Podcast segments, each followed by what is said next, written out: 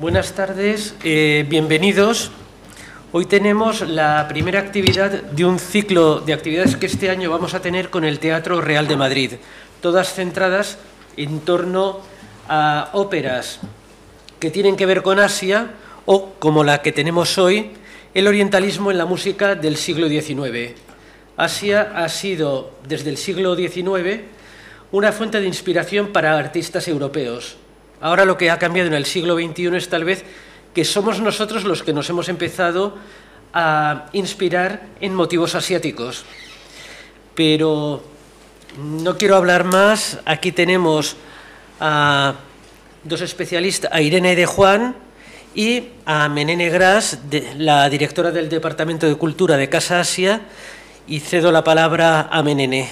Bueno, gracias Emilio por estar aquí con nosotros, por acompañarnos en esta sesión y sobre todo quiero dar las gracias a Irene de Juan, musicóloga, que es la que va a impartir realmente la conferencia. Yo estoy aquí para dar un marco contextual del tema del orientalismo, eh, porque me parece también importante y al principio pensamos que podía ser un diálogo, eh, yo diría, eh, interesante porque hay que contextualizarlo todo. Es decir, que la música, por una parte, ya o por sí misma ya nos dice muchas cosas, pero realmente yo creo que también que hay algo más detrás de la música, como lo hay detrás de la literatura, como lo hay detrás del pensamiento, detrás incluso de las artes visuales. Hace un momento estábamos hablando aquí de, dentro, desde que ha llegado y realmente, bueno, estábamos confrontando ideas y hemos visto que las dos hablábamos prácticamente de lo mismo, ¿no? de esa fascinación por el Oriente, ¿no? a veces se dice por el Oriente o por Oriente, que realmente ha existido, yo diría, desde el siglo XVII, XVIII, pero sobre todo se centra en el siglo XIX. Aparte de esto, yo también le decía hace un momento que algunos pensadores dicen que el orientalismo empieza con las cruzadas, ¿no? que es cuando se tiene noción de Oriente, y con los descubrimientos, cuando se descubre eh, Asia, digamos, y cuando empieza la colonización de Europa, o por parte de Europa en Asia. y por lo tanto la historia del orientalismo creo que es una historia muy amplia, eh, incluso que se extiende por todas partes incluso diciendo que eso se puede centrar en el siglo XIX. Eh, claro, si nos vamos hacia atrás, empezamos a encontrar muchas huellas de este orientalismo y si seguimos a partir del XIX también seguimos encontrando muchas huellas del orientalismo incluso hoy. Quizá recordaréis que en el año 2018 la Fundación Juan Marc hizo una exposición que tituló El Principio Asia y que era una exposición que se basaba en Oriente y la influencia de Oriente en los artistas contemporáneos a partir de 1950 hasta el momento en que se hizo la exposición. Fue una exposición muy interesante porque de alguna manera era a través de las artes visuales mostrar cómo se podía traducir la presencia de Oriente en obras de varios formatos, es decir, tanto en la pintura como en la fotografía, como en el vídeo, etcétera, aunque la preferencia era estaba dirigida en la fotografía, pero también había instalaciones.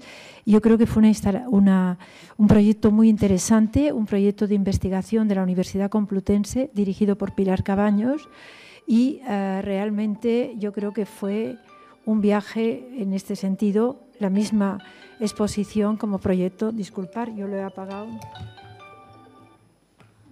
Lo he apagado antes, no sé, se habrá quedado mal apagado. Disculpar. Y eh, en ese momento, mm, la verdad es que nosotros intentamos colaborar y colaboramos finalmente con una serie de conferencias, eh, curso eh, con Pilar Cabañas y las otras dos personas que también habían estado, Matilde Arias, por ejemplo, que habían estado en el proyecto desde el origen. ¿no? Pero es algo que siempre nos ha interesado, sobre todo como Casa Asia, es decir, el orientalismo, los orientalismos, porque no hay un solo orientalismo, partiendo de esta base, nos ha interesado, nos sigue interesando y realmente creo que lo tenemos que tener en cuenta en nuestra programación. Es por ese motivo que simplemente voy a dar un breve contexto sobre lo que ha significado el orientalismo y sobre todo teniendo en cuenta el libro de Edward Said, que probablemente todos conozcáis, cuando se publica en 1978, y el libro que siguió a el orientalismo de Said, que fue eh, este libro Cultura e Imperialismo. Yo creo que los dos libros son complementarios entre sí, aunque este lo publicó en el año 1993. Eh, según Said, el orientalismo solo se puede contemplar desde un punto de vista crítico, es evidente. La fascinación de los viajeros es muy interesante. Toda la huella que deja Oriente, tanto en la literatura como en la literatura europea y particularmente en la literatura francesa, o toda la huella que deja Oriente en las artes visuales, empezando por artistas como Jericho o Eugène Delacroix, por citar dos en particular, pero hay otros pintores también del siglo XIX que encaran el orientalismo, es decir, que traen el oriente, el oriente lo traen en sus obras y por lo tanto, es decir, creo que es importante también tener esto en cuenta. Pero Said es muy crítico, Said parte de la base de que hay que desorientalizar Oriente, es decir, ir en contra de ese movimiento que consistió en orientalizar el Oriente y tratar de deconstruir esta imagen de Oriente o estas imágenes de Oriente y por lo tanto esto consistía en poner en práctica esta desorientalización de Oriente a través de, eh, digamos, tener en cuenta esta eh, relación binaria entre Oriente y Occidente, centro y periferia, Europa y eh, colonizador y colonizado, etcétera. Y para él el discurso postcolonial se une a esta desorientalización de Oriente por una parte y por otra, es decir, cuando él habla de las nociones de centro y periferia y de etnocentrismo, realmente él también parte del discurso de Michel Foucault para poder explicar estas relaciones de poder que se establecen entre el centro y la periferia, entre el que coloniza y el colonizado entre el que escribe y el que lee, en este caso, y por lo tanto yo creo que hay que tener siempre en cuenta este movimiento. No obstante, eh, voy a hablar de orientalismo también como tal, es decir, a partir de esta fascinación eh, que los viajeros del siglo XVIII, del siglo XIX, tienen de Oriente.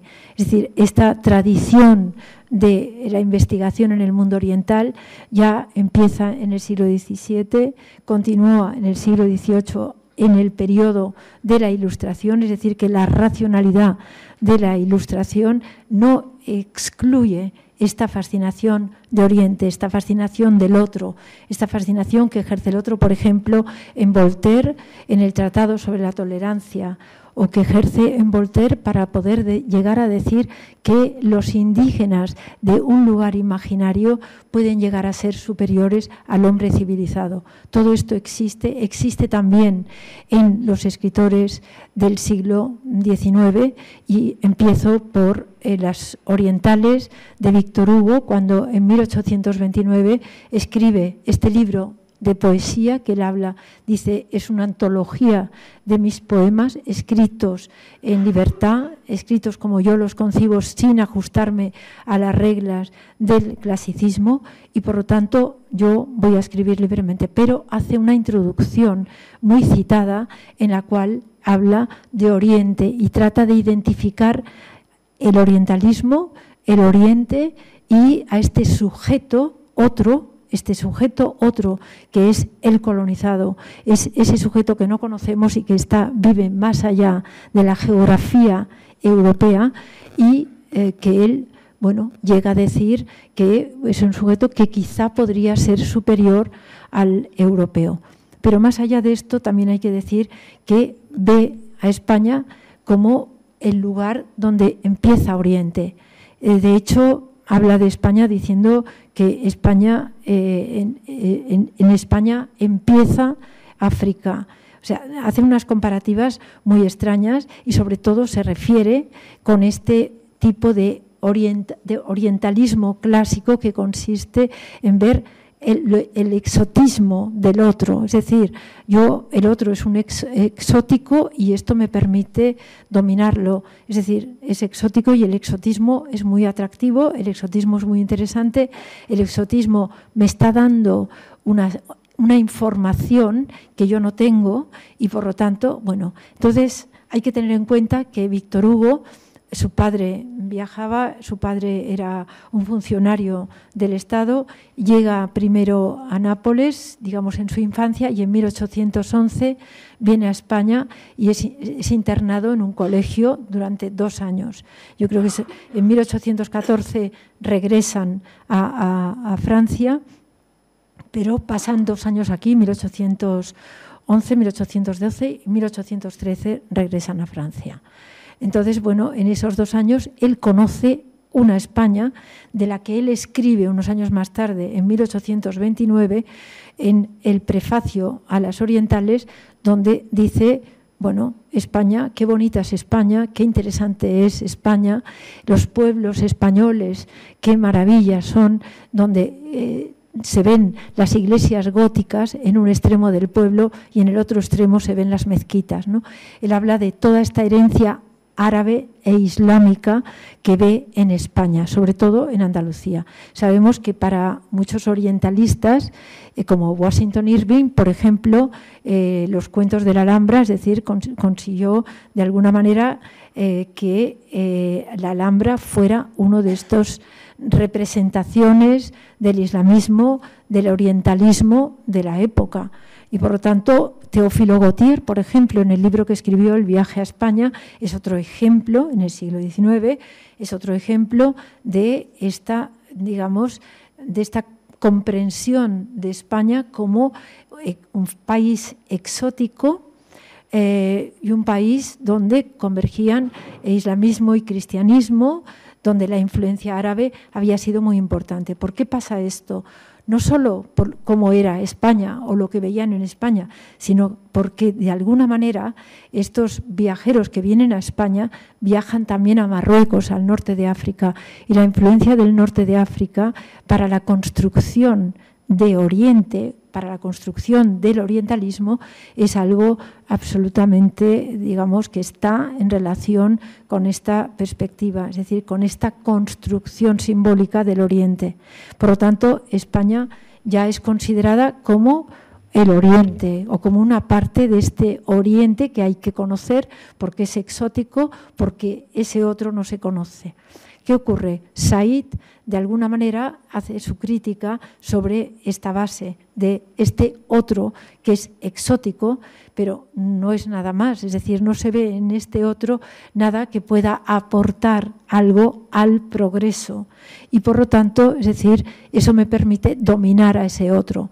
Y, esa es una de las críticas de Said, que evidentemente no, me voy a quedar en esto porque es muy largo y esto ya da para un curso entero hablar de orientalismo desde esta perspectiva, es decir, desde el discurso postcolonial ¿no? y de este proceso del que ahora se habla, que es la decolonialidad. Es decir, hemos pasado del discurso postcolonial a la decolonialidad, que es otro discurso que realmente ahora mismo está o va muy asociado con las artes visuales.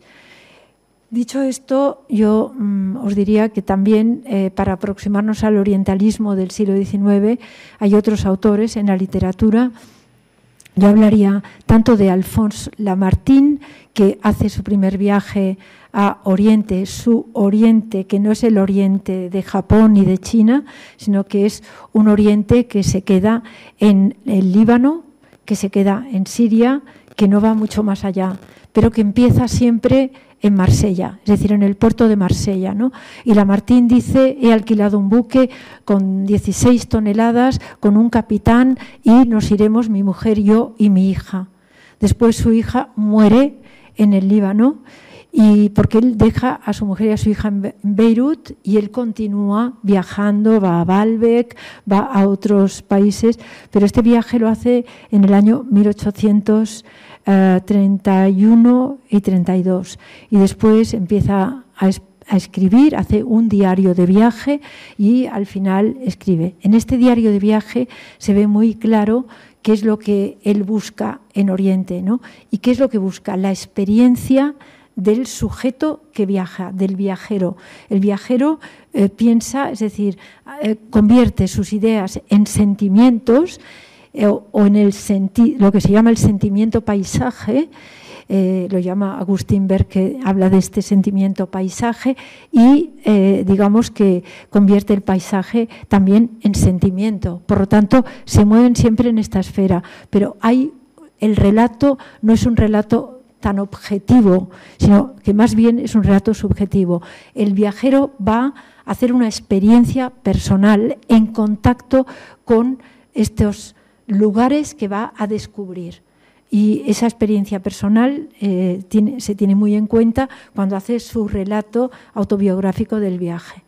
Eso pasa con Lamartine, luego él pues habla de lo que le cuesta abandonar Francia, pero todo esto se repite cuando Flaubert en el año 1849 empieza su viaje, cuando abandona Croisset, la casa de sus padres donde él vivía, eh, Croisset, él vivió toda su vida en esa casa, porque además él tenía un problema, eh, digamos, epiléptico y por lo tanto su padre era médico, él se quedó allí viviendo en casa de su madre, pero en fin, en el momento que sale de Croisset y mm, viajan hasta Marsella con su amigo Maxime Ducamp, que era fotógrafo, él va diciendo todo el rato, yo me vuelvo a casa porque yo no puedo, no puedo soportar esta nostalgia que ya siento eh, y no hemos llegado a Marsella todavía. Cuando está en Marsella le dice a su amigo que lo va a abandonar, que él se vuelve a casa, que no, no está nada seguro de ese viaje que quieren hacer los dos. Después viajan. Maxime Ducamp era fotógrafo, Maxime Ducamp había pedido permisos porque, bueno, todo esto no, me, no hablo ni menciono de todo el tema de, de, la burocracia de este momento que era importante para poder salir de Francia, para poder atravesar fronteras eh, y para poder llegar a los, a los o hacer los recorridos que querían hacer eh, cuando emprendían un viaje, porque realmente eh, cuando hablo de Lamartine o cuando hablo de Flaubert, por poner un ejemplo, o después de Delacroix, son viajes muy organizados con itinerarios que después les van pasando cosas en el itinerario y las van transformando y se van poniendo de acuerdo con las entidades que encuentran, las instituciones, con lo que sea, para poder alargar el periodo de estancia o para poder quedarse en un sitio porque no pueden salir de ese sitio hasta tal día. Es decir, que no era tan fácil atravesar fronteras tampoco. ¿no? Y mm, bueno, Maxime Ducamp lo que quería era documentar ese viaje, documentar, hacer fotografías de todos los lugares. Pero Flaubert iba con otra idea. Flaubert iba con la idea de hacer la experiencia de viaje, de conocer lugares y poder volver a casa con historias. Primero era escribir el diario durante el camino y después las cartas, porque él realmente había escrito toda su vida eh, correspondencia, como vivía muy aislado, su manera de comunicarse con el mundo era comunicarse a través de la correspondencia. Y por lo tanto, es decir, también hay de este viaje a Oriente que empieza en el 49 y termina en el 51. Eh, creo que es octubre del 49 y enero del 51, cuando vuelven de ese viaje, que él durante todo ese tiempo va escribiendo el viaje a Oriente que luego terminó. Él, Flaubert, había escrito solo la educación sentimental, aunque había, tenía todos los escritos de juventud que había hecho desde que tenía 13 años hasta los 18, donde se incluye, por ejemplo, ese texto, Las Memorias de un Loco, y otros textos. Y antes de partir, en 1845, en 1849, solo había escrito La educación sentimental, que publica en 1845.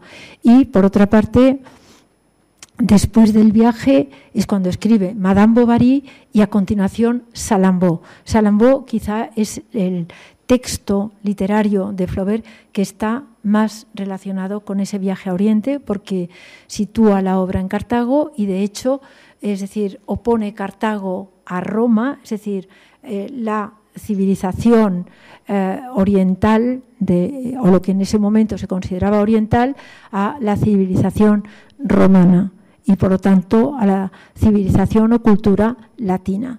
y por lo tanto es decir que de alguna manera ese viaje en su trayectoria literaria continúa a lo largo del tiempo y se va viendo en su, en su obra. Dicho esto, bueno, yo quiero simplemente indicar también que en las artes visuales, Jericó, como os he dicho, con esta pieza, eh, el naufragio, la balsa de la medusa, que es una obra pictórica que corresponde al orientalismo de lleno, es una obra clave que podéis encontrar en todas las bases de datos es la balsa de la Medusa, que es espectacular y que, pinta después de un naufragio en el que murieron eh, la mitad de los, eh, de los que navegaban en ese buque. Y bueno, esa, esa pintura es, es, es realmente interesante porque es la clave tanto del orientalismo como tal, como del orientalismo del romanticismo. Como he dicho antes, hay muchos orientalismos. Eh, eh, del orientalismo del romanticismo podríamos llegar hasta el orientalismo del modernismo, pero hoy lo dejaremos en el siglo XIX. Y simplemente también añadir que Delacroix es el otro gran pintor del romanticismo que realmente es un orientalista declarado mm, porque él sí hizo el viaje característico a Marruecos, Argelia y a, digamos, a todo lo que podría ser lo que entendemos por Oriente Medio en la actualidad, que no era todo. Es decir, el viaje de Flaubert, la geografía de ese viaje es eh, Marsella, el puerto, Alejandría, que es donde llegan ya, y eh, lo primero es Egipto. Egipto, que era un país exótico. Egipto es un país eh, erotizado por los orientalistas, es decir, es donde él eh, bueno, tiene un encuentro con, en un prostíbulo y es donde él también allí eh, coge la sífilis, pero realmente, es decir, eh, él quería probar todo esto porque era, estaba en Oriente y quería saber qué pasaba en un sitio como Egipto, ¿no? Y habla de los derviches, es decir, que es muy interesante porque a través de estos viajes conocemos costumbres, conocemos ideas, conocemos paisajes y realmente yo diría que eh, Flaubert en el viaje a Oriente es un extraordinario paisajista literario porque cuando habla y describe el paisaje parece que esté haciendo una fotografía, parece que esté realmente trasladando algo con la palabra, pero yo cuando le leo lo que estoy viendo es un paisaje y es como si estuviera viendo una pintura. Y bueno, dejarlo aquí sería para dar paso, porque no me quiero alargar más, que si no estoy ocupando, invadiendo tu espacio, Irene, y quiero dejarla a ella, que es la que va a hablar de la, de la música, pero realmente solo dejaros claro que es un orientalismo eh, muy amplio, muy extenso, es un tema inagotable, infinito y por lo tanto, es decir, eh, interesante por, por tanto para contemplarlo desde hoy para contemplarlo, eh, digamos, con los ojos de Said, que me parece que es necesario tenerlo como punto de partida, pero también hay que recorrer a los relatos de los viajeros, porque es importante saber qué función cumplieron estos relatos en el momento en que se escribieron. Y la función fundamental era la información que aportaban, es decir, no había, digamos, no había cine, no había esto, no había lo otro, es decir, los medios de comunicación eran muy precarios y por lo tanto la información que nos llega de Oriente nos llega fundamentalmente a través de eh, sus experiencias como viajeros, eh, nos llega a través de sus geografías y a través de la geografía humana, la geografía política, la geografía económica que nos llega de todos estos países a través de sus relatos. Muchas gracias.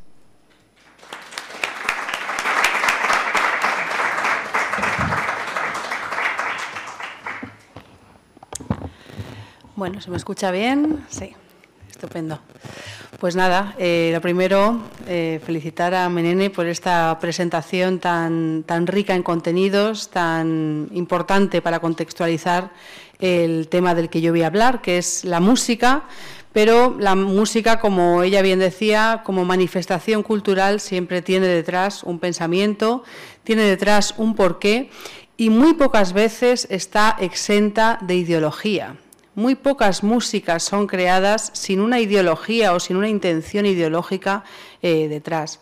Eh, se ha venido escribiendo una historia de la música, eh, una historia de la música romantizada, en la que parece que los compositores componen a la luz de la luna por inspiración, ¿no? entonces las obras brotan así espontáneamente de ellos.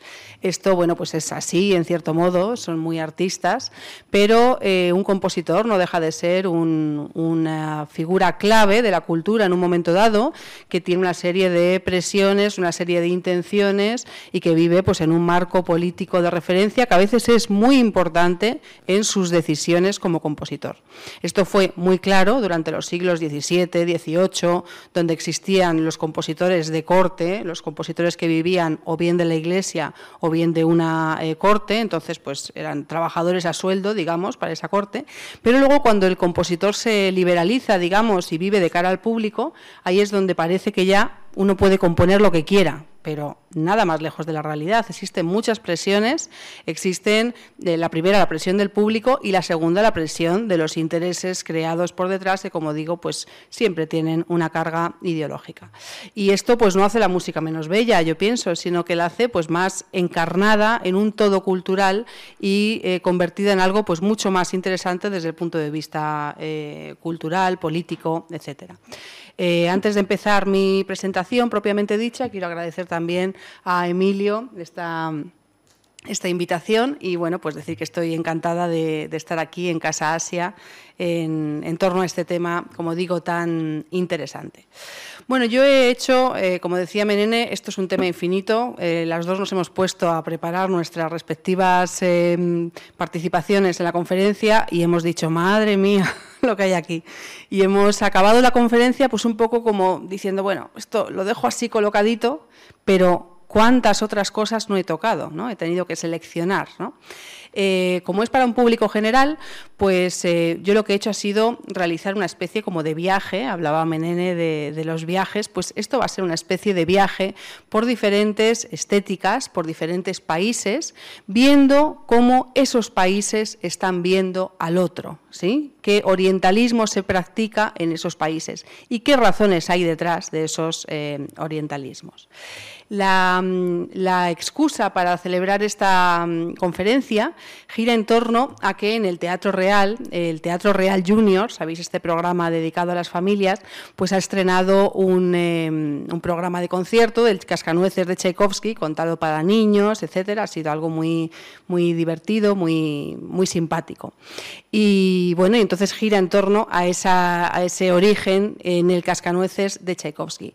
Este ballet del año 1892 contiene algunas danzas características que están recreando pues, eh, países, eh, culturas diferentes. Entonces vamos a, comenzar la, sesión escuchando la danza china del cascanueces para ir entrando en situación.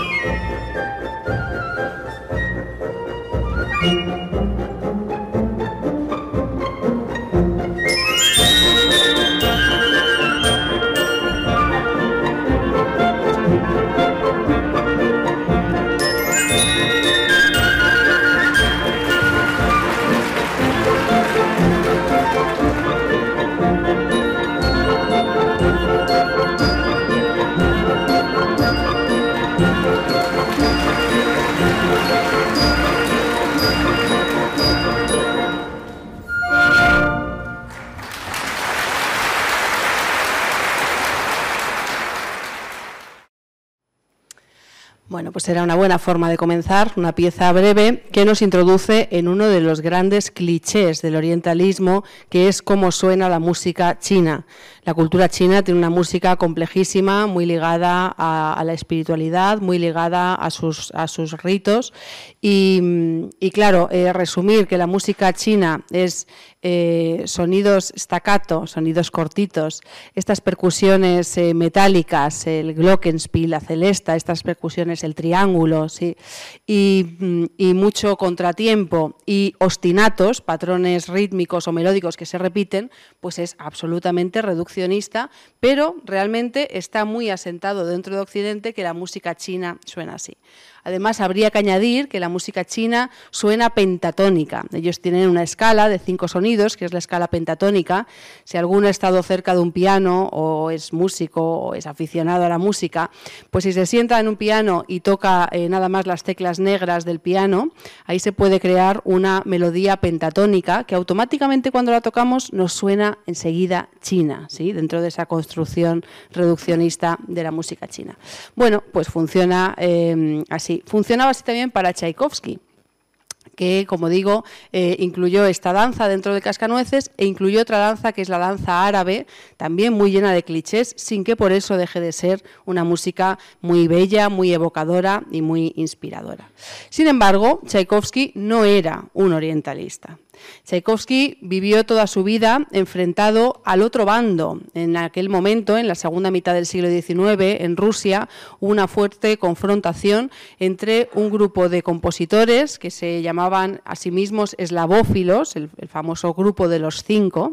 Em, eran eslavófilos porque lo que hacían era reivindicar que la música tenía que dejar de estar em, ceñida a patrones europeos y tenía que ceñirse a la música de raíz rusa a la música popular, ¿sí?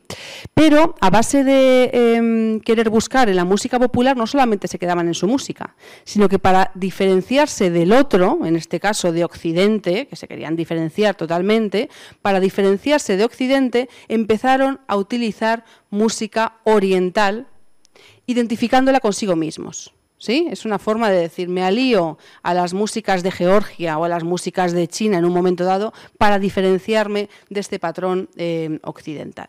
Entonces, curiosamente, dentro de Rusia, el orientalismo va a tener un matiz especial, que es que está identificando a los propios rusos y diferenciándolos de Occidente en ese momento tan concreto de la, segunda mitad del, siglo XIX. En concreto, entre los años 60 y 80 del siglo XIX, que es cuando este, este brote eslavófilo pues, estuvo más recalcitrante. Afectó, por cierto, también a la literatura y a la, y a la pintura. Pero Tchaikovsky vivió toda su vida enfrentado, entre comillas, bueno, sin comillas, con este grupo de los cinco que era tremendamente mm, cañero, si me permitís el término. A Tchaikovsky le encantaba la música occidental, le encantaba componer sinfonías, le encantaban las armonías que le recordaban a Brahms y no se avergonzaba de ello, y hacía música muy romántica a la occidental. ¿sí? Sin embargo, también introduce rasgos orientalistas en su ballet. ¿Por qué? Pues porque lo oriental estaba de moda. Ya para el año 1892, cuando compone Tchaikovsky su ballet, lo oriental era como algo, eh, eh, como algo que tenía que estar, digamos, dentro, por ejemplo, del ballet imperial ruso. Vamos a situarnos un poco ahí, y así nos vamos también al mundo de la danza, que muchas veces se nos queda apartado en este tipo de conferencias y que es muy importante también desde, desde el punto de vista cultural. Em, tenemos el ballet imperial ruso, que se crea, lo crea Pedro el Grande en 1738. Pedro el Grande era un europeísta absoluto lo que quería era convertir eh, San Petersburgo en la gran capital eh, europea, ¿no? con edificios a la europea y con tradiciones culturales a la europea. Entonces importa las escuelas de danza francesa, la escuela de danza italiana, se lleva allí sus mejores bailarines, sus mejores maestros de danza y empieza ahí a gestar una escuela rusa pero que bebe de esa formación em, de los eh, ballets em, europeos. Pero hacia la segunda mitad del siglo XIX llegará eh, Alejandro II, el zar, me parece que 1852 aproximadamente, comienza, es coronado, y ahí va a haber un cambio de modelo ideológico. En torno a Alejandro II, que era un zar un poquito más aperturista, dentro de que no dejaba de ser zar, pero bueno, era más aperturista y entonces permite o, da pie a que eh, los rusos encuentren su identidad en sí mismos. Se deja de tener ese canon de lo europeo tan referente y se empieza a permitir que busquen en sus propias tradiciones y en sus propias raíces culturales pues la, esencia de, su, de, su, expresión eh, artística. Ahí es donde nace ese nacionalismo ruso del que acabo de hablar conectado íntimamente con ese concepto de orientalismo. Y entonces ese orientalismo también se va a ir eh, infiltrando dentro de la escuela de ballet, etcétera. Y para cuando ya está pasada ese, brote, nacionalista importante, cuando ya se está pasando a finales del siglo XIX, pues em, todavía en el ballet imperial ruso, digamos que ese ideal estético orientalista pervive y persiste de una manera muy clara. Tenemos dos em, ballets, como son La hija del faraón o la Ballader, este ballet, quienes seáis aficionados a la danza seguro que lo conocéis porque es la Ballader es una de las cumbres de la historia del, ballet. Em, y son dos eh, ballets que son absolutamente orientalistas. La Ballader está basada en una historia de amor india y entonces, ¿qué, qué, qué elementos tiene este orientalismo para que funcione también dentro de ese ballet imperial ruso?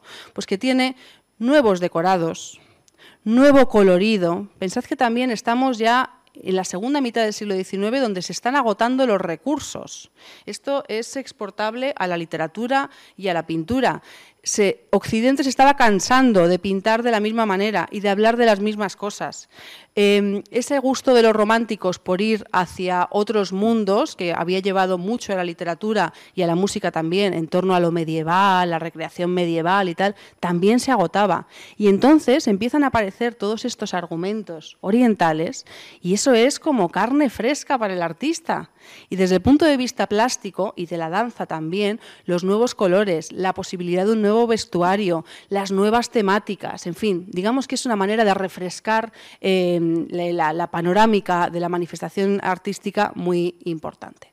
Así que vamos a escuchar La Balla d'Air, que está compuesta por eh, Petit Pa, es el coreógrafo, y la música es de Ludwig Minkus. Estamos en un concepto de ballet, del ballet imperial, en el que eh, en general la música no era muy importante no era muy importante hasta que llegó Tchaikovsky a colaborar con Petipa. Y entonces ahí, digamos que se dio el cóctel estrella entre un grandísimo coreógrafo y un compositor grandísimo que no ponía la música en segundo plano, como sí que lo hace a veces Ludwig Minkus, sino que coloca la música en el primer plano junto a la danza.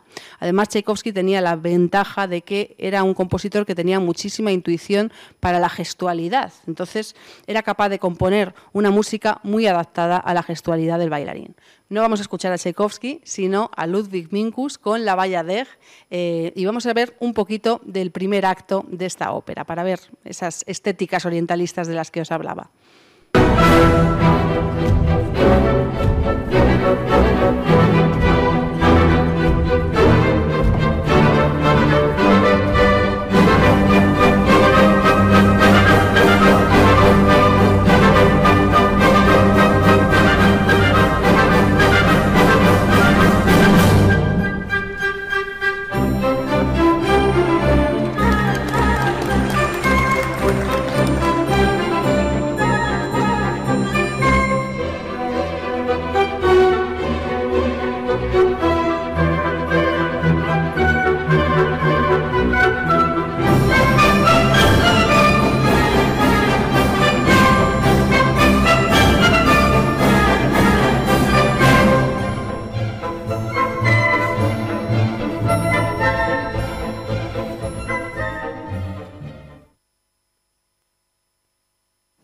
Ni por asomo. Es una marcha a la francesa que bien podía ir en una obra de estilo español o bien podía ir en una obra en el espacio indio, que van a cambiar pequeños detalles, el triángulo, los crótalos, pero en general digamos que es música absolutamente asentada a un estilo eh, occidental, con pequeños toques, pequeños destellos orientales. Ahora se va a quedar sola la primera bailarina y ahí vamos a escuchar un poquito más de color oriental.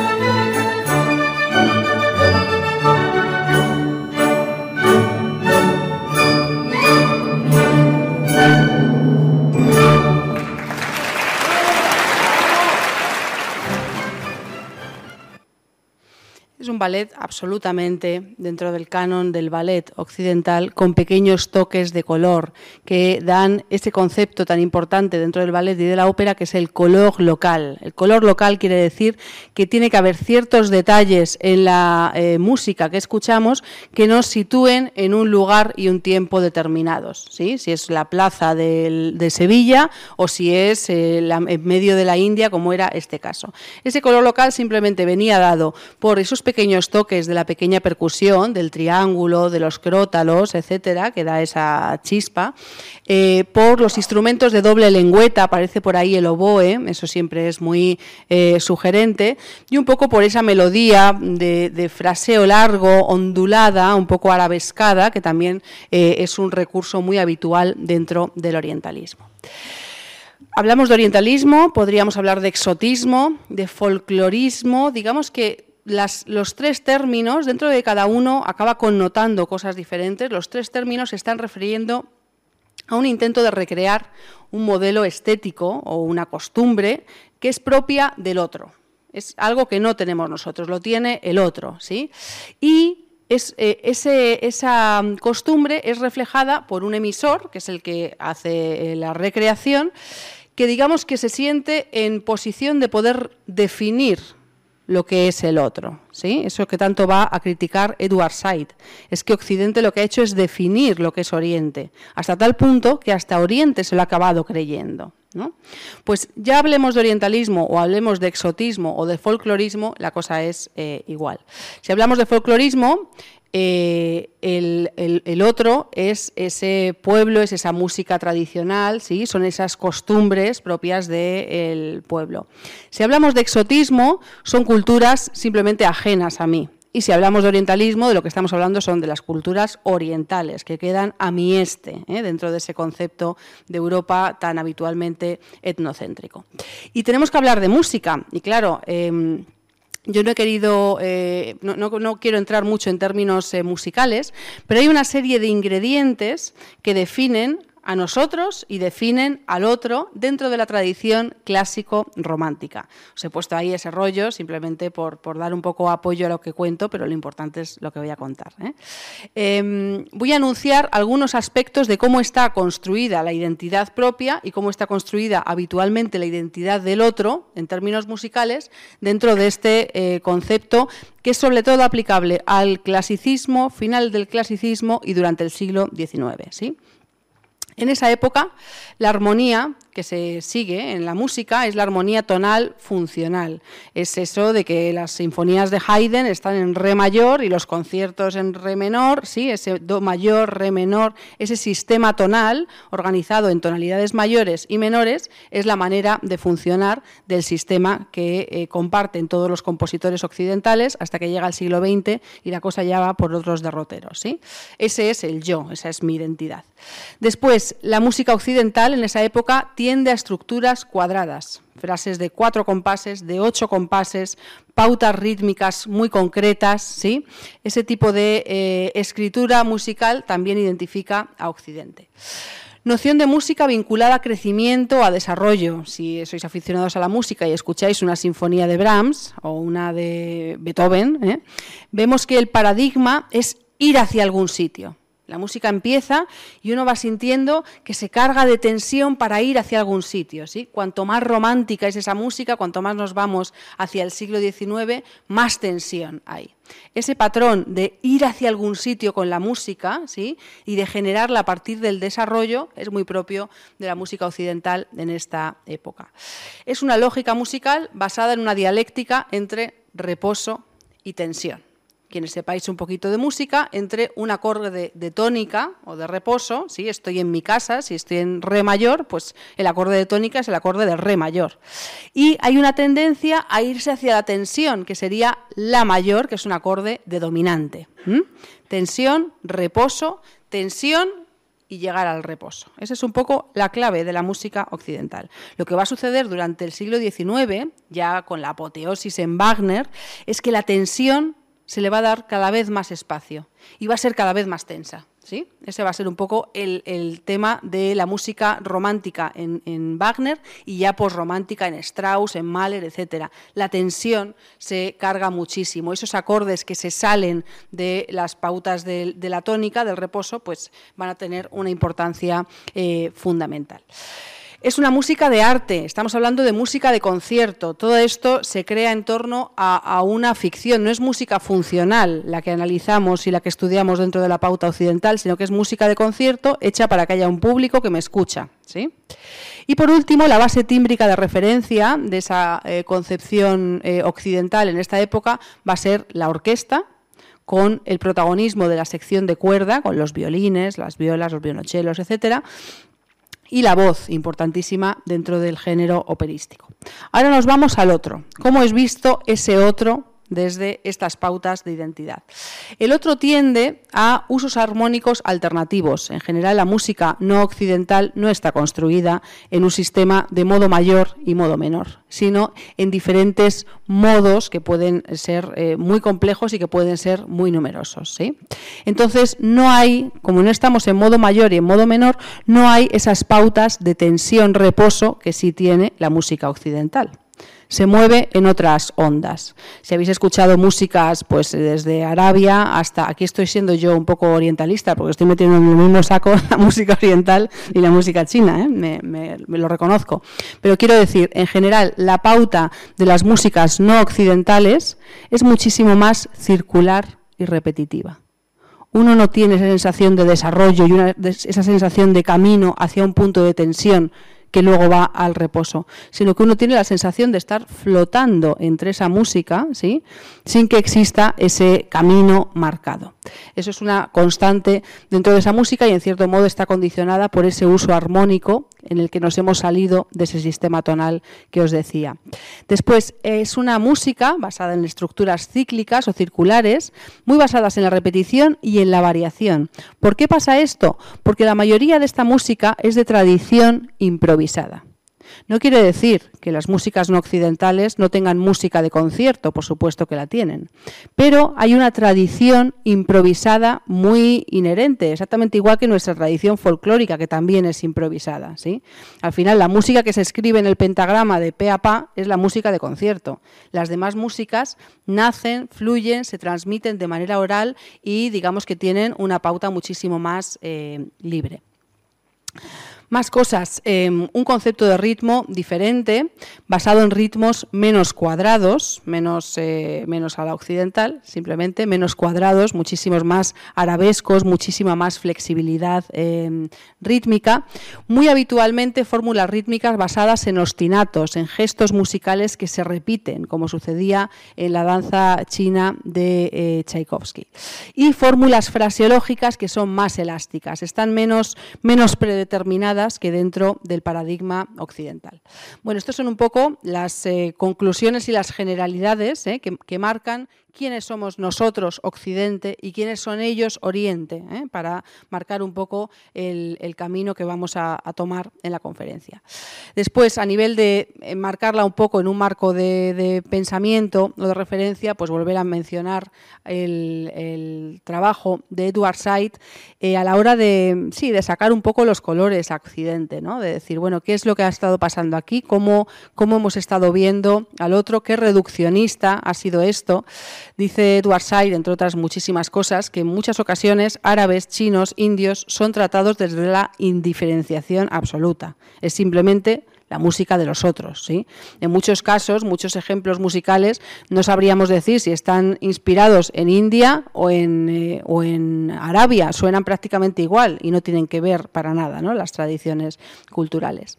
Dice Said que Oriente no es tanto un lugar o un espacio como un topos, como un conjunto de referencias y sobre todo un conjunto de referencias que ha sido imaginada por Occidente. Es la construcción de un Oriente imaginario, Occidente construye una imagen de los orientales a través de relatos, de historias, de pinturas, de gestos y de citas eh, musicales y dice que Oriente en muchos casos se orientaliza. O sea, que esa construcción acaba siendo la dominante, la historia oficial, incluso para eh, los propios orientales. ¿no? Es una relación asimétrica tremenda que pues, él eh, pone, desde luego, en tela, en tela de juicio. Y desde el punto de vista musical, mi enfoque o el enfoque que voy a dar eh, en esta conferencia es el que sigue Karl Dahlhaus, uno de los musicólogos más importantes del siglo XX, que dice una cosa muy interesante en relación a cómo analizamos los orientalismos. Hay una parte de, los estudios musicales y de, la investigación musicológica que ha venido a ser el valorar si un orientalismo o no es eficaz por el grado de eh, buena imitación que hace de su modelo. ¿sí? Este orientalismo no es eficaz porque no se parece en nada a la música árabe, o sí es eficaz porque se parece mucho, porque utiliza las segundas aumentadas y esto y lo otro y tal. Y Karl Dahlhaus dice que eso en realidad tampoco es tan importante, que lo decisivo no es el grado en el que se muestra un auténtico exotismo, sino la función que cumple como desviación de la norma estética, es decir, ¿por qué vamos al exotismo? ¿Por qué una obra recurre al exotismo en un momento dado? ¿Por qué en Francia en el siglo XIX un, eh, un, altísimo tanto por ciento de la música orquestal, de la música operística, está basada en modelos orientales? Está muy relacionado con todo lo que ha contado Menene. Hay un, gusto por el orientalismo en Francia en concreto que tiene que ver, pues tanto, eh, tiene que ver tanto, eh, tanto en relación a esos viajes de los que eh, hablaba ella, como en relación a un desarrollo de un imperialismo y de un colonialismo que se está desarrollando y que hay un interés en que haya, digamos, una, una buena, un buen fluido entre la casa madre, entre Francia y Argelia, Francia y Egipto. Es decir, hay eh, motivos ideológicos y motivos políticos eh, detrás. A continuación vamos a hacer unas breves miradas al orientalismo musical y sus significados y vamos a comenzar no en Francia ni en el siglo XIX, sino a finales del siglo XVIII, en lo que son considerados desde el punto de vista musical como los primeros estilos orientalistas de la música occidental. Son dos. Triunfaron en Viena, en la Viena de Haydn, de Mozart y de Beethoven. ¿eh? En esa Viena se impuso como moda el estilo turco y se impuso también el estilo húngaro. Así que vamos a acercarnos un poquito a estos dos eh, estilos. ¿Qué consideraban los vieneses o la tradición eh, clásica en la época de estos compositores, en torno al año 1800, 1780? ¿Qué consideraban que era el estilo turco? Pues ese estilo venía derivado de cómo sonaba la música de batalla y la música de marcha que interpretaban las bandas de música militar fuera de los muros de Viena en el asedio a la ciudad por los otomanos en 1683. Viena tuvo un asedio por el ejército eh, otomano y por allí estaban los turcos con sus bandas de música, etc. Y entonces se supone que allí hubo alguien que se acordó de 1683, se acordó cómo sonaba esa música 100 años después y entonces la recrean. Esto por supuesto que no es así.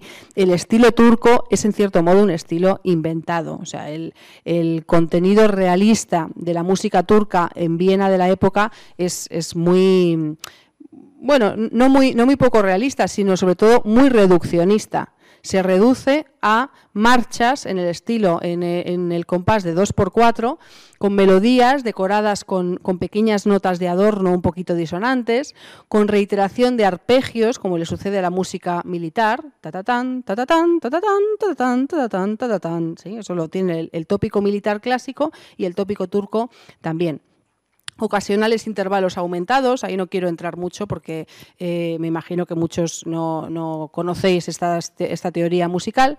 Armonías huecas, esto sí es importante, armonías que, em, que tratan de evitar que la superposición de voces nos suene a música occidental. Ese es un poco el, truco, ¿no? Armonías que están basadas en la octava o en la quinta que suenan más huecas. Y luego la famosa batería turca, que era un grupo de percusión, que esto sí que parece que tiene más fundamento eh, real, un grupo de percusión con bombo, tambor, triángulo y platillos. ¿sí? A partir de ahí, crótalos también a veces, a partir de esos rasgos se construye en el imaginario de aquellos vieneses el estilo turco. Ejemplo es que podríamos poner ejemplos de, prácticamente todos los compositores de la época. Quien más, quien menos, todos hicieron alguna marcha turca, alguna danza turca, etcétera. Pero vamos a irnos a uno fundamental, que es una ópera basada un poco en el orientalismo, como fue El rapto en el serrallo de Mozart eh, del año 1782. Vamos a escuchar el coro final en un vídeo procedente de la película Amadeus.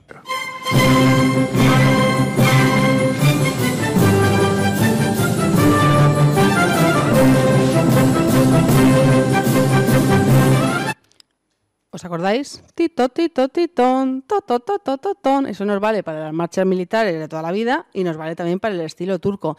Después, esos, esas pequeñas notas ornamentales que os decía. Si os fijáis cómo empieza tam, tam, ese ese grupito de notas ornamentales en torno a una nota fundamental, que es el, do en concreto, pues le da un color distinto, que es eh, muy importante dentro de ese estilo turco.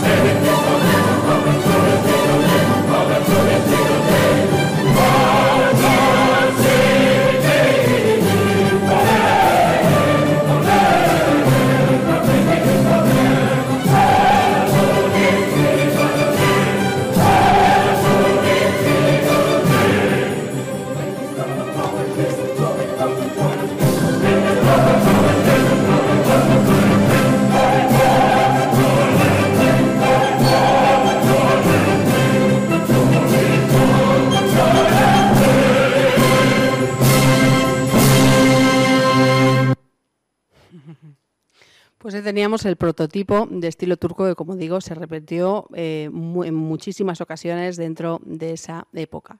Un compositor que utilizó ese estilo turco con un objetivo ideológico detrás fue Beethoven. Tiene su gran eh, sinfonía número 9 ya estamos en el año 1924, 1824, eh, perdón, me he saltado ahí 100 años, y ojalá le hubiéramos tenido a Beethoven en 1924. Em, y eh, su, novena sinfonía, como sabéis, está basada en el himno a la alegría de Schiller, que es un himno que viene a decir que todos los hombres somos hermanos, allá donde se posa el ala de la alegría. ¿eh?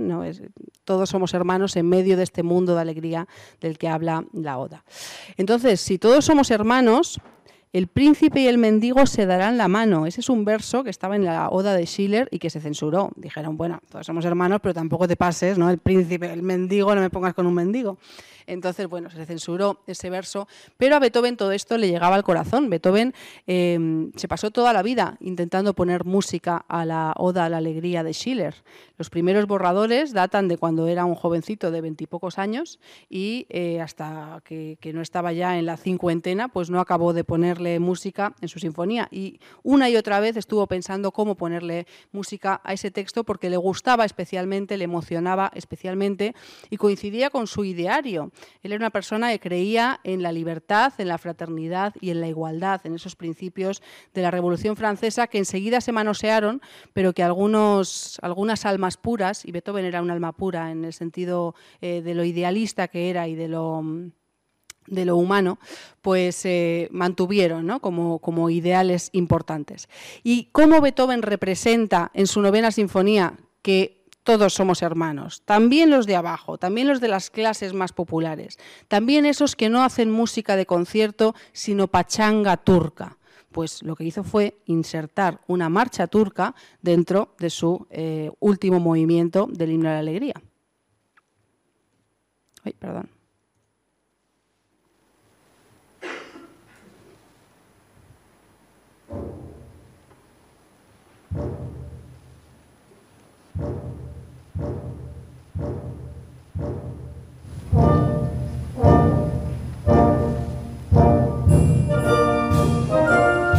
Triangulito. Los contratiempos de la marcha.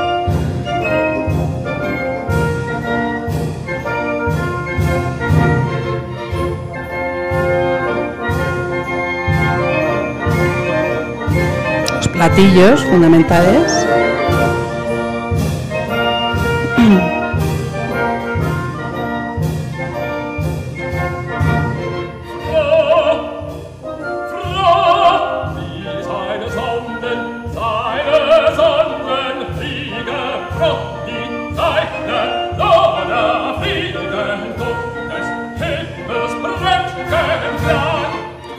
El solista canta como alguien muy poco refinado, como alguien tosco, está buscando esa sensación de algo populachero.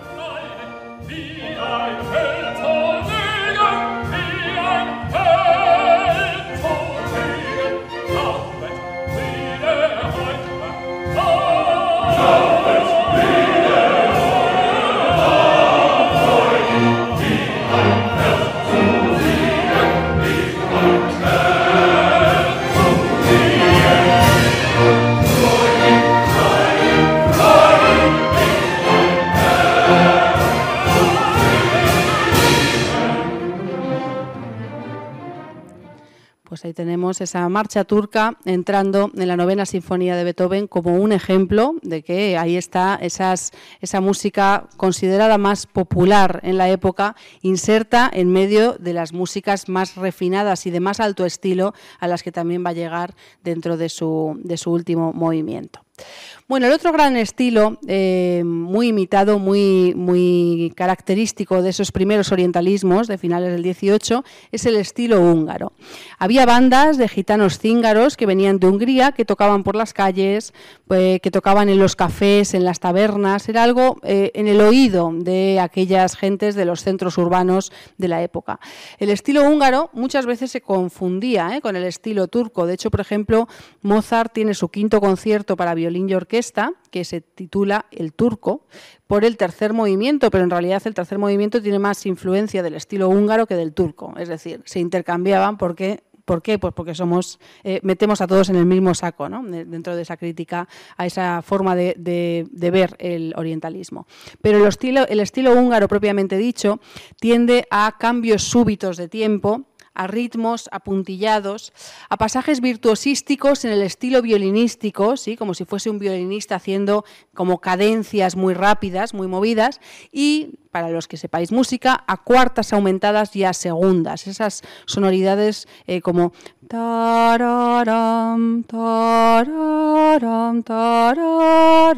ese tipo de armonía y de, sobre todo de melodía, pues son gestos que van a eh, tener bastante importancia dentro del estilo húngaro. Vamos a escuchar ahora un trío de Haydn del año 1795 aproximadamente, cuyo tercer movimiento está basado en este estilo eh, húngaro. Fijaos que estamos hablando de música de concierto, de una música de cámara pensada para ser tocada en un entorno cortesano, etcétera, y ahí se lanza Haydn con, su, con sus aires eh, gypsy, con sus aires cíngaros.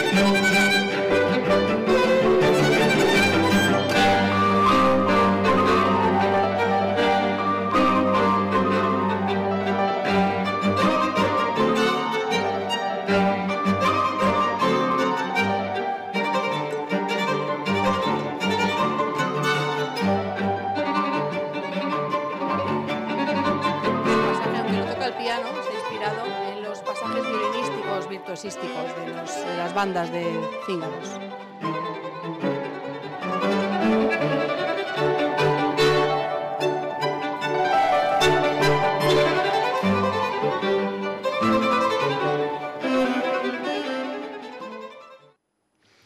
Estilo que si os acordáis de las rapsodias eh, de las danzas húngaras de Brahms, por ejemplo, pues eh, está perfectamente reflejado también en ellas.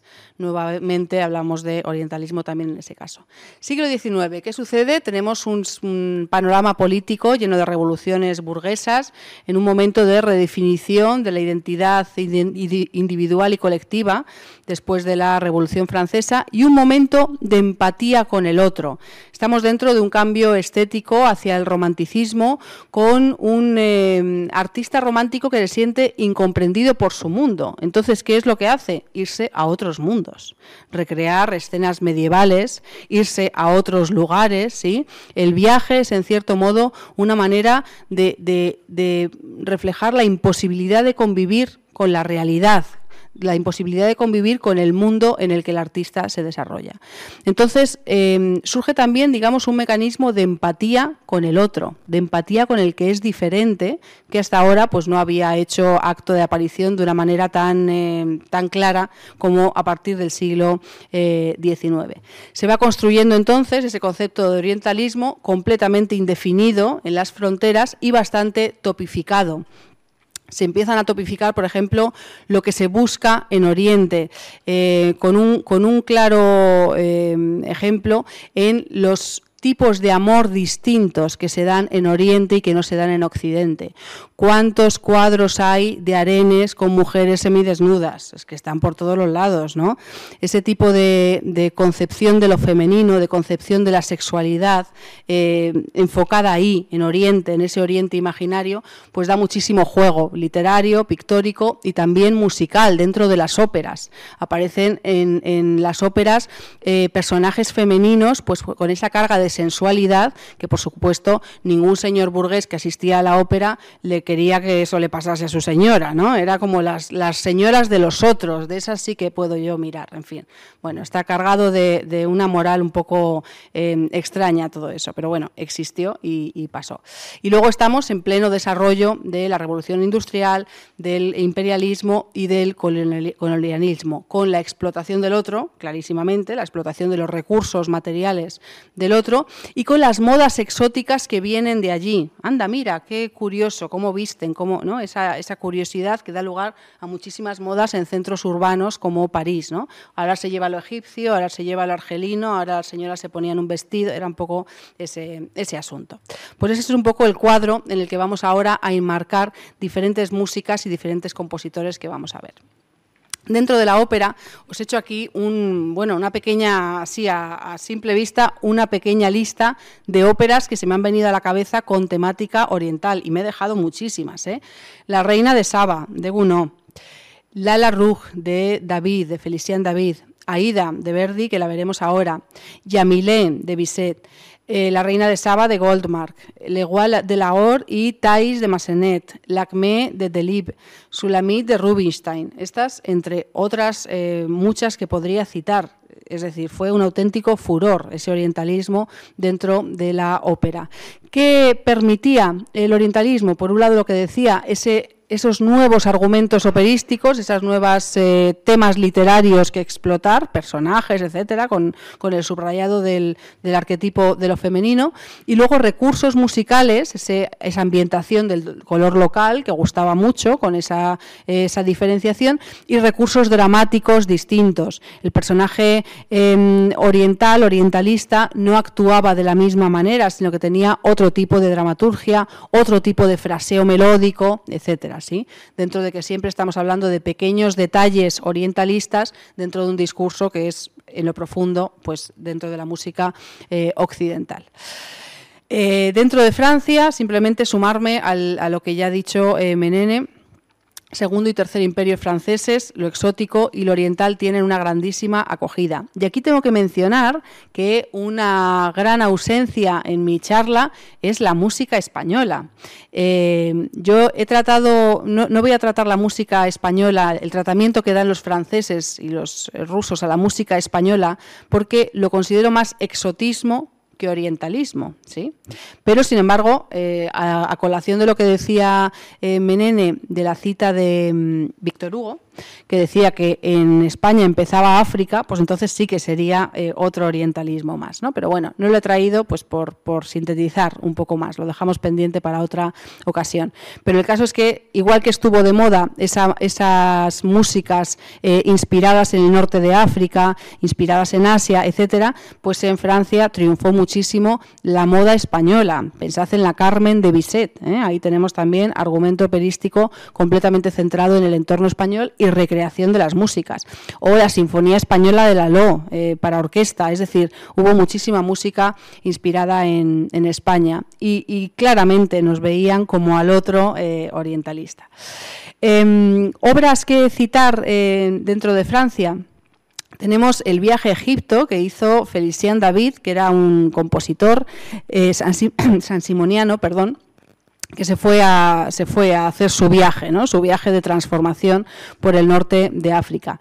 Y ese viaje le inspiró para componer una obra que tituló Le Desert, el, el desierto, que era una oda sinfónica en tres partes, con su poesía narrada, bueno, en fin, es una obra larguísima musicalmente eh, pues tiene lo justo, se hace un poco eh, larga y bueno, pues no tiene mucho interés, pero sí que tiene interés citarla como una obra que claramente pues eh, es de las primeras que digamos que puso sobre la mesa el tema oriental dentro de la sala de conciertos, dentro de las creaciones sinfónicas. Además en la época se publican recopilaciones de canciones, ya empieza a haber un poquito como de curiosidad por investigar, ¿no? Cuáles son las, las músicas de los otros.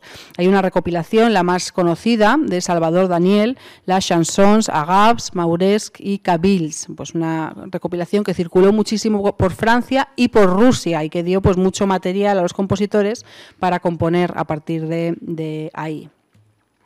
Y nos vamos ahora a Camille Saint-Saëns, que era un gran viajero. Eh, se pasó buena parte de su vida viajando, en concreto a Argelia, viajó muchísimo a eh, Egipto, a las Canarias también, aquí en España, y se consideraba a sí mismo el primer orientalista de la música. Esto, claro, pues no había leído mucho ni había escuchado mucho el estilo turco que hemos estado eh, escuchando. ¿no?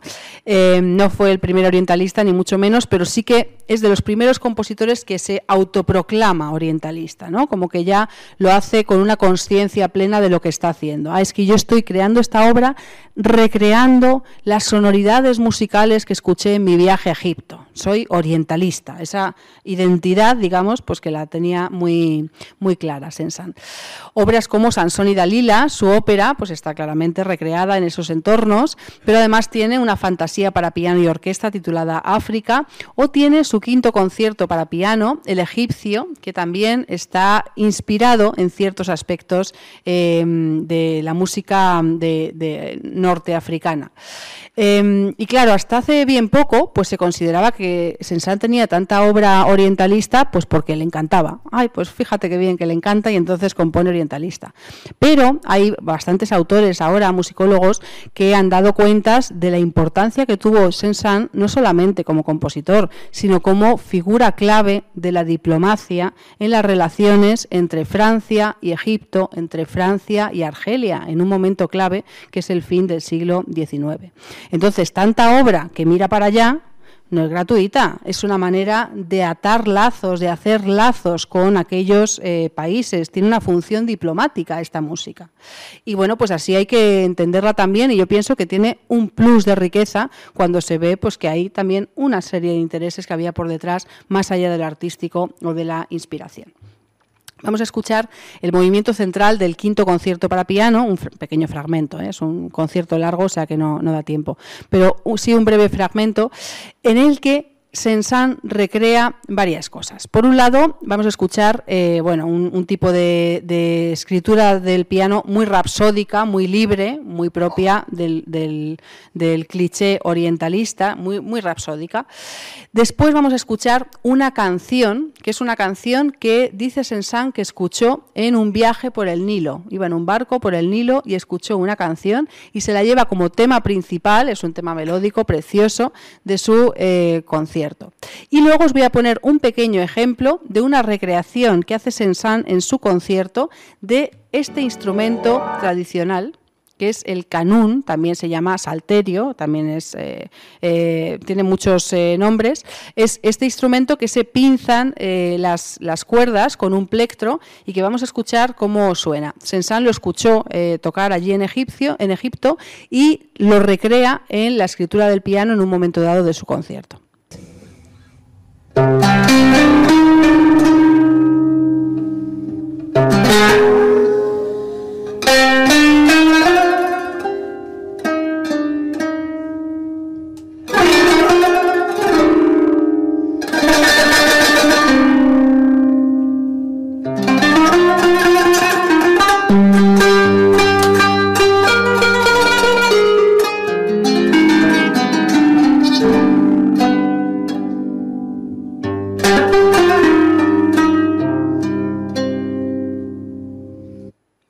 Teníamos el canun o canún. Y vamos a ver ahora qué es lo que hace Sensan con esta sonoridad. Vamos em, a un momento del concierto donde vamos a escuchar esa escritura rapsódica que os decía y el tema de la canción que escuchó por el viaje por el Nilo, una canción nubia.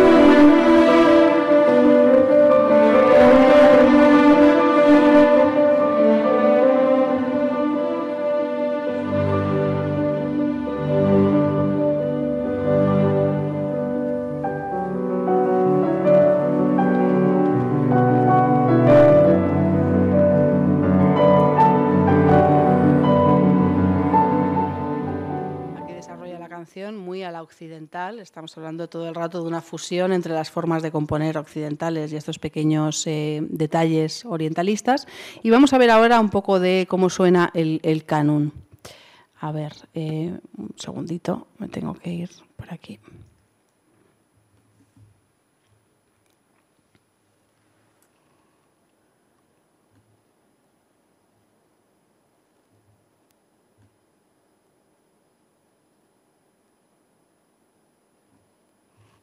Aquí va, aquí va a llegar.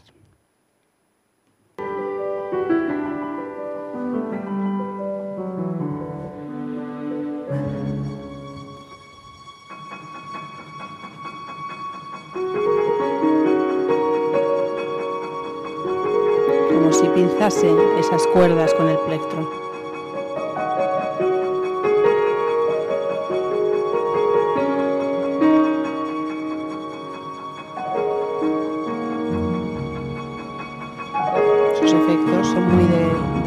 Del canon.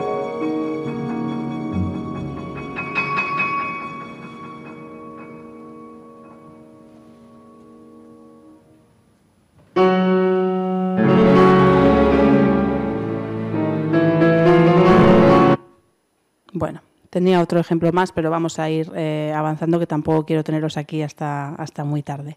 Entonces, em, otro ejemplo distinto. Vamos a irnos a una ópera paradigmática y una de las óperas a las que más se señaló con el dedo Edward Said en su, en su libro. Eh, es Aida de Verdi. Eh, decía que era una ópera absolutamente em, bueno, enmarcada en el peor orientalismo, porque em, en Aida los buenos, entre comillas, es, es Aida, eh, y sin embargo no, no está vista como si fuese el otro, sino que musicalmente acaba siendo nosotros, acaba siendo lo occidental. ¿sí? En fin, hay una fusión en Aida entre esos rasgos eh, orientalistas y un lenguaje operístico que es absolutamente a la italiana. ¿Por qué? Pues porque está componiendo una ópera, eh, se estrena en Egipto, pero que está componiendo una ópera dentro del canon del occidental para ser consumida dentro del canon del occidental. Entonces, pues Verdi sabía lo que hacía.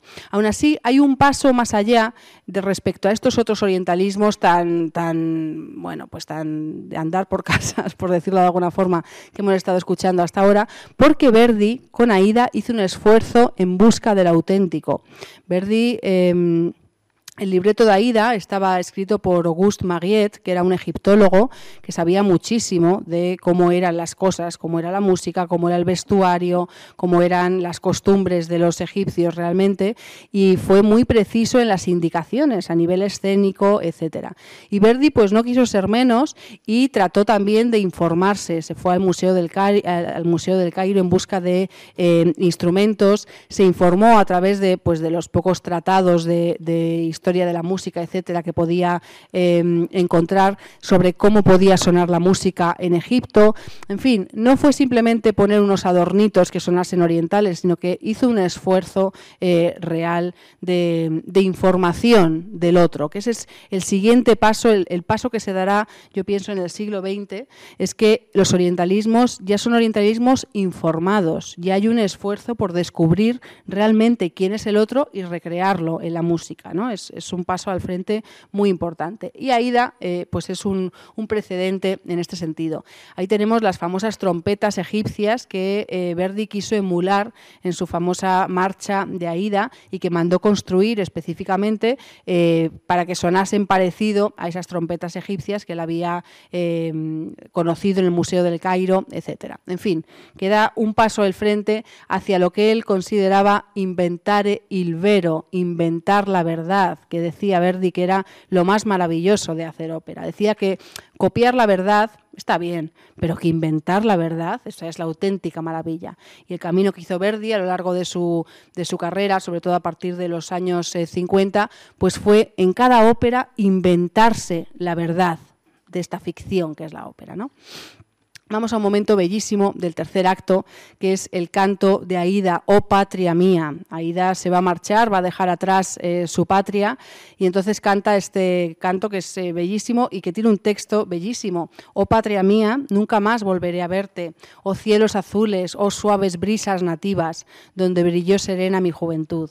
Verdes colinas, orillas perfumadas, oh patria mía, nunca más volveré a verte. Frescos valles, bendito y apacible refugio que un día me prometió el amor.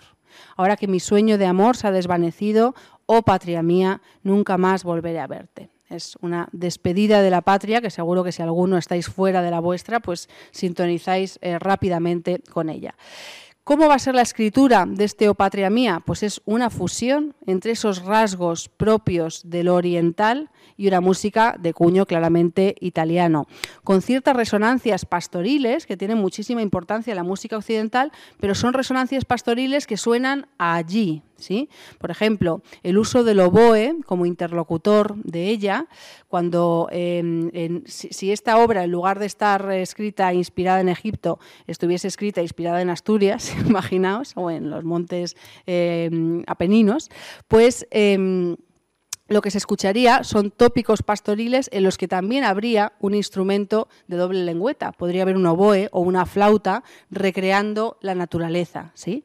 Entonces, Verdi le pone un oboe, pero un oboe cuyas escalas, cuyos intervalos, cuyas melodías son orientales, son de allí. ¿sí? Entonces le coloca, la sitúa en un paisaje imaginario que es el de allí y no cualquier otro eh, tópico pastoral eh, occidental.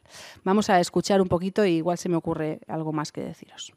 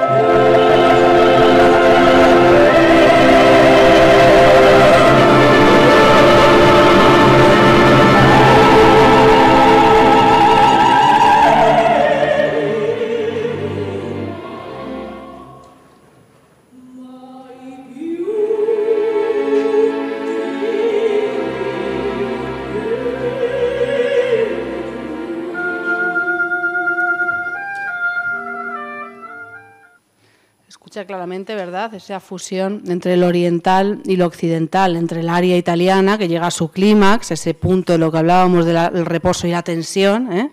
pero al mismo tiempo esas estructuras circulares, esa flexibilidad de la frase, del ritmo, ese interlocutor eh, con el oboe, con esas escalas que se salen de lo oriental, que además están basadas en un, un modelo melódico árabe que se llama el makam, en un makam árabe, que es una, bueno, una forma de componer árabe. Ahí también demuestra que mm, Verdi se preocupó, digamos, por, por encontrar más autenticidad en su orientalismo. Y bueno, nos vamos quedando sin tiempo. Eh, tenemos un oriente imaginario muy bello, que es el que crea Rimsky-Korsakov en su Sherezade. Es una obra eh, orquestal basada o inspirada en las eh, leyendas de las mil y una noches. Y es una obra orquestal que lo mismo está medio camino entre un poema sinfónico, una sinfonía con sus cuatro movimientos, y eh, formas de componer que recuerdan a la música oriental, por su repetición, por su variación, por su recurrencia y por el uso de escalas, y en este caso también de citas de melodías musicales tomadas directamente del eh, folclore eh, extranjero.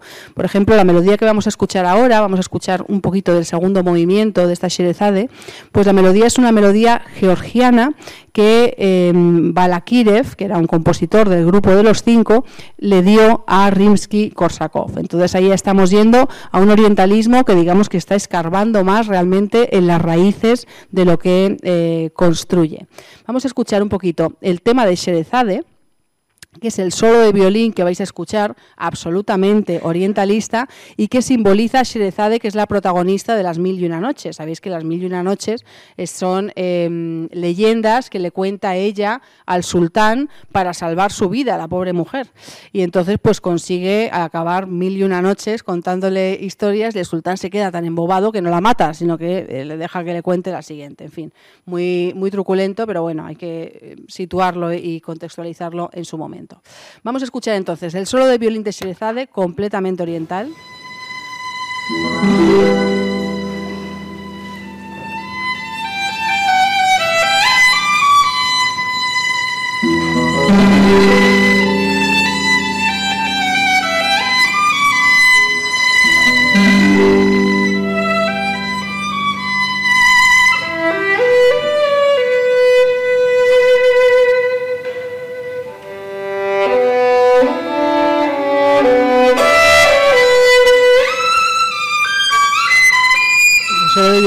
Se repite en cada movimiento,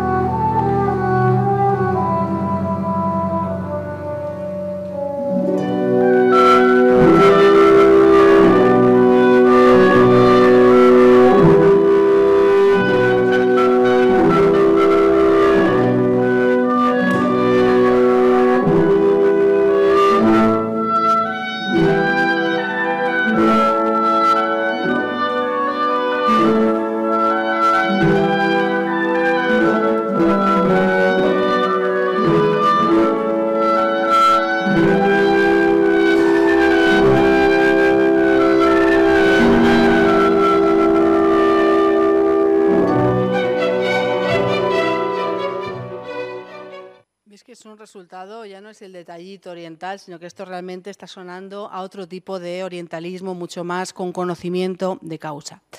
Bueno, y para terminar, sería cuestión de irnos al fin de siglo, que es un momento clave en el desarrollo de nuevas miradas hacia el orientalismo. Y una de las claves que permiten que se den esas nuevas miradas por parte de Occidente son las exposiciones universales. Estas exposiciones que comenzaron en Londres en 1851 y que a partir de 1878 comienzan a desarrollarse y a establecerse en París, muy ligadas al final al concepto de colonialismo y de poner el escaparate. ¿no? Estas maravillas tengo yo en mis, eh, en mis vitrinas.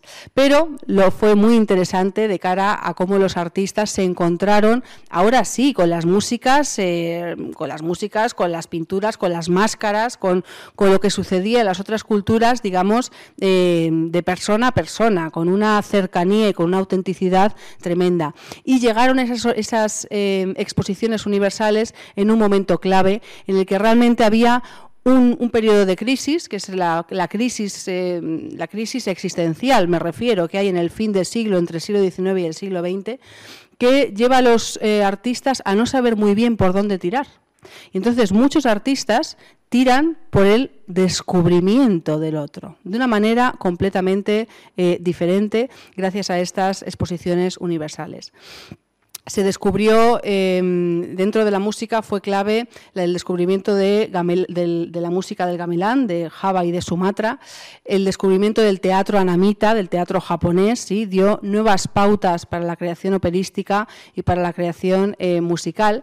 Y ahí tenemos a Claude Debussy como un gran... Em, un gran renovador de ese concepto del orientalismo, porque Debussy lo que hizo fue enriquecerse y transformarse gracias a esa pauta oriental. No utilizó el orientalismo como un simple adorno para él seguir su sota caballo rey occidental con pequeños adornos orientalistas, sino que transformó su forma de componer, transformó la estructura que daba a su música, transformó la estructura que daba a su melodía, a su ritmo, gracias a ese contacto con lo oriental. Nos llevaría mucho tiempo el describir un poco más eh, concisamente esto, y no, no es el momento de hacerlo porque ya tenemos que cerrar la conferencia.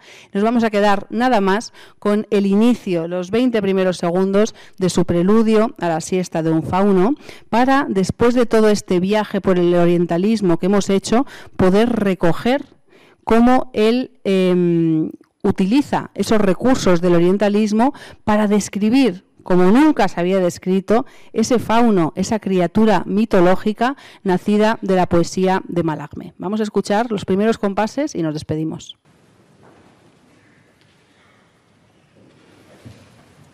Solo de flauta, arabesco, elástico,